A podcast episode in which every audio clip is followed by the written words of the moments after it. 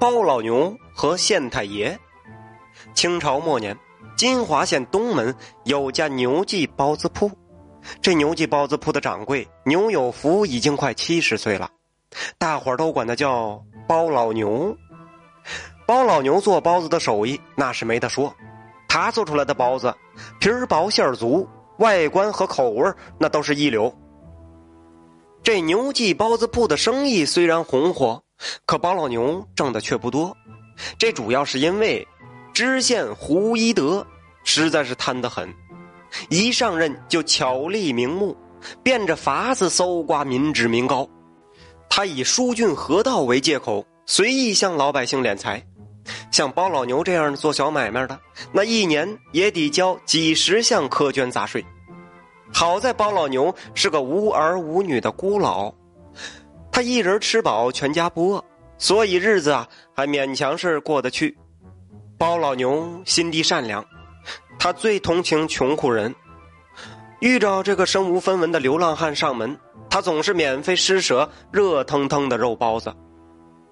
有个冬天的早晨，包老牛刚刚打开铺门，忽然发现。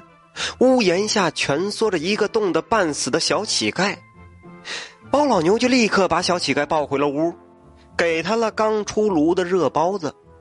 小乞丐名叫三娃，也没别的去处，所以得救之后便留在了包子铺当了个小伙计儿。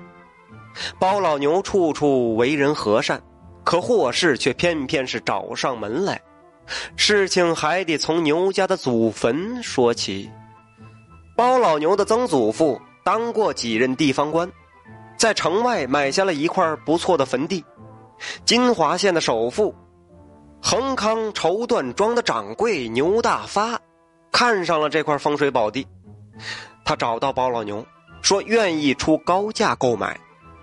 那祖传的坟地埋着牛家好几辈的人。这包老牛说什么也不肯卖，这牛大发呀就软硬兼施，怎奈何都不奏效。这一天呐，牛家的一个小丫头病死了，牛大发眼珠一转，顿时想出了个馊主意。他先派人去牛记包子铺买了几个肉包子，然后命仆人抬着小丫头的尸体和半个吃剩的包子，就来到了包老牛的家。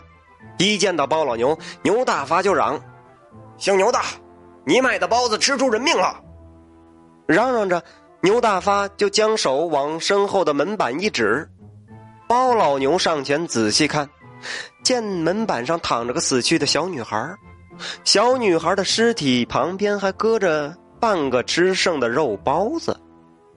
包老牛碰了碰肉包子，又摸了摸小女孩，然后说。牛掌柜，你家的小丫头尸首已经僵硬了，而这只包子还是温热乎的，这解释不通啊！牛大发一听，哎呦，坏了！这没想到这老头还想到这一点来，他顿时是无言以对。四周围的围观者呀，则是频频点头。包老牛接着说：“我做的包子。”都是选料新鲜，现蒸现卖，怎么会吃死人呢？牛大发被问得满脸通红，他把牛眼一瞪，撒泼道：“嗯，反正我家丫头是吃了牛记的包子才死的，你得赔我三百两银子，赔不出啊，你就拿东西来抵。”这包老牛一看这牛大发是存心敲诈呀，知道他是冲着那块坟地来的，这实在是欺人太甚。于是包老牛就斩钉截铁的说：“栽赃陷害，哼，没门牛大发早有准备，他一声冷笑，阴阳怪气的说：“嘿嘿嘿，那好啊，咱们衙门里见。”说完，牛大发就带着人走了。不一会儿啊，牛大发就封了五百两银子，来到了县衙，找到了胡一德。见到牛掌柜带着银子来找自己，胡一德心里边猜到了八九分。听完牛大发的这一通放屁呀，他拍着胸脯说：“嗯，放心吧，这事儿啊就包在我身上，本官一定会替你主持公道的。那有了县太爷的撑腰，牛大发认为打赢这桩官司已经是板上钉钉的事儿了。牛家的那块风水宝地呀，眼瞅着就归自己了。于是他向胡一德说了一大堆的感激之词，美滋滋的就回家了。第二天，胡一德升堂，包老牛和牛大发都被带到了县衙，两个人是一左一右跪在公堂。胡一德装模作样的先向牛大发询问案情，牛大发将预先编好的屁放了一通，指控包老牛所卖的包子吃死了自家的丫头。听完牛大发放的这一通臭屁呀，这包老牛气得胡子都撅起来了。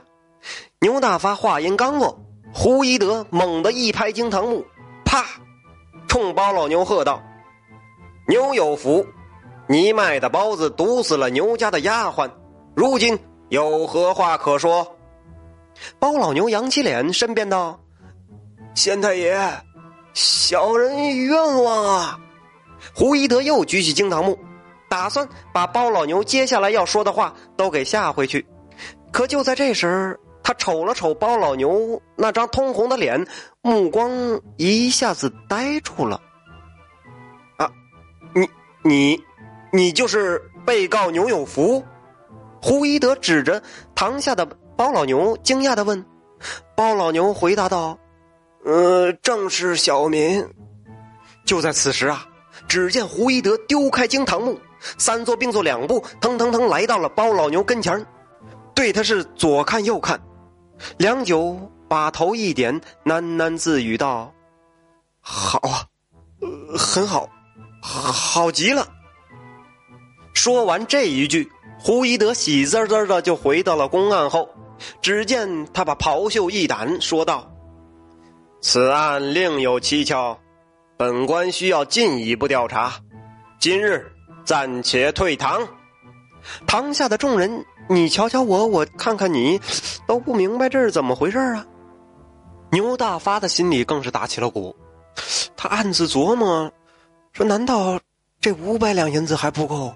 啊，姓胡的临时变卦了。包老牛也是莫名其妙，忐忑不安的回了家。当天晚上，县衙的周师爷找到了包老牛，他开门见山的问：包老牛。这桩官司你是想赢还是想输？包老牛一听就来了气了，他脸红脖子粗的说：“嗯，牛大发他是栽赃陷害，我的包子好端端的，怎么会吃死人呢？”周师爷忙忙摆手：“哎，你这个不必多讲，我只问你一句：你是想赢还是想要输？”包老牛心里咯噔一下，暗想：这厮。莫不是来索贿的？他没好气儿的说：“咱们县的税多如牛毛，我老汉小本经营，挣得几个辛苦钱，仅够养家糊口，上下打点的银子，一两也拿不出。”周师爷念着山羊胡笑道：“哈哈哈，不需要文钱打点，只要你答应一个条件就行。”这包老牛心里又是咯噔一下，他担心呐，胡一德是不是也看上了自家的祖坟？于是不安的问：“啥条件？”啊周师爷嘿嘿一笑，凑到包老牛的耳边低语道：“给县太爷当爹。”嘿嘿，这包老牛听得目瞪口呆，好半天没回过神来。周师爷继续说道。这样的好事儿，打着灯笼也难找吧？你还犹豫个啥呀？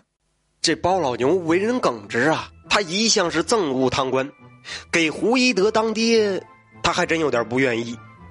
可眼下自己走投无路了，那为了保全祖坟，只好先答应了下来。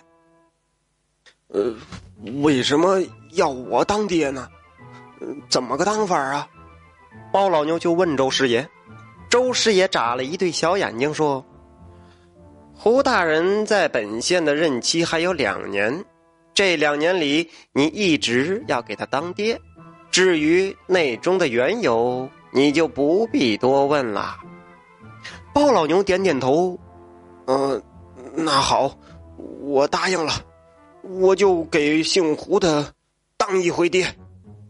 周师爷满意的一笑，说：“哈哈哈，那就关了铺子，跟我走吧。”嗯，等会儿，我还有两个条件。这周师爷顿时收敛了笑容，冷冷的问道：“啥条件？”包老牛说：“我我做了几十年的包子，这活儿一时停不下来。到了胡府，每天还得让我做几屉包子过过瘾。”周师爷点点头：“啊，这个容易，只要你不拿出去卖就行。”嗯，我还有个徒弟，嗯，叫三娃。这孩子无依无靠，我得把他带在身边儿周师爷想了想，也同意了。一到胡府，包老牛和三娃就被软禁了起来。两人的伙食是虽然不错，但是却失去了行动自由，成天是闷在屋子里。包老牛只好靠做包子来打发时间。那些蒸好的包子，就让胡府的仆人们分着吃。那三娃毕竟是个孩子，他实在憋得难受，有时趁人不备，他便偷偷的溜到花园去玩儿。